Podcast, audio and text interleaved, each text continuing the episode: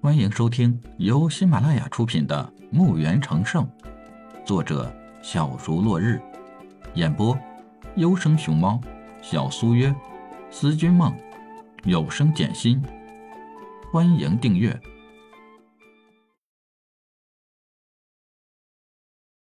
一百六十五集。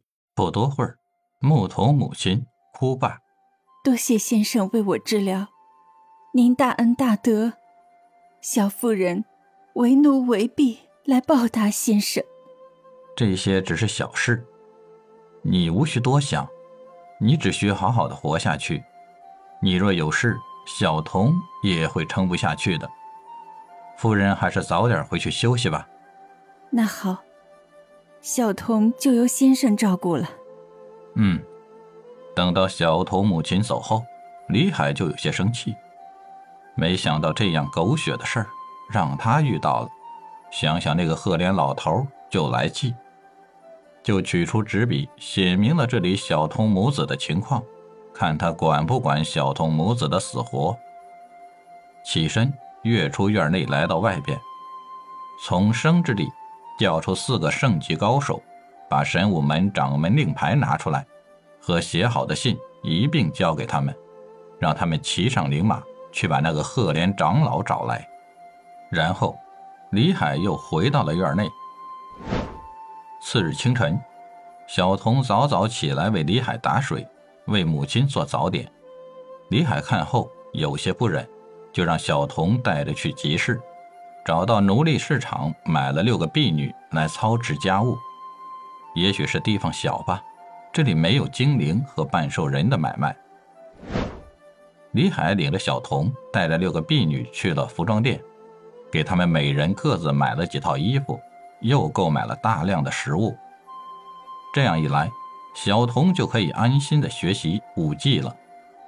回到小童家中，李海让这些婢女分别做饭、打扫院落，照顾小童的母亲，自己带着小童回去，传授小童武技，用大量灵药、大地灵乳。来提高小童的身体。小童的体质特别的好，可以说是千年难得一遇的习武奇才，头脑也很灵活。李海教授的武技往往能够举一反三，加上小童也不怕辛苦，每天早早起来给母亲见过礼，又给李海见过礼，就开始站桩走梅花桩，再就是练习李海教他的武技。最后跳入大缸内，吸收那些用大地灵乳泡的天才地宝。日子飞快地过着，小童母亲也完全康复了，时常远远地看着儿子小小的身体，不知疲倦地练拳走桩。有时看得心疼，想要去让儿子休息会儿，可是被李海这个师傅轰了出去，自己也只好哭泣了。有时人不去找事儿，事情会像是长了腿，自己就来了。剧烈的砸院门声传来，小童的母亲让婢女去开院门。门一开，一帮恶奴就闯了进来。一个拿折扇的带着十几个年轻人走了进来。一个恶奴道：“这儿谁做主？给老子出来说话！”小童的母亲畏畏缩缩的道。你你们是什么人？他的声音小极了。几个恶奴见此，更加的肆无忌惮了。带着你们的随身物品，滚出这里！穆家已经把这个宅子卖给我家了。说着，嬉皮笑脸的走到了小童母亲的面前。你们要是把我们家少爷伺候好了，或许给你们一间房子住。也不是不可以。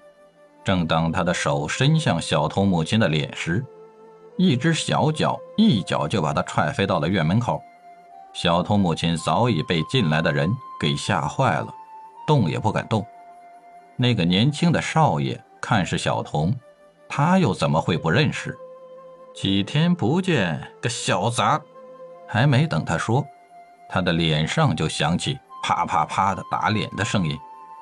李海知道这些狗血的事早晚要来，没想到是今天。小童，看好了。是师傅。李海在他们十几个人身上一点，他们就软软的跪在了地上。去，给我搬把椅子来。是。一个婢女答应一声，就去给李海搬椅子去了。多年做奴隶的日子，让他们见惯了这种场面，所以也就不害怕了。本集已播讲完毕，请订阅专辑，下集更精彩。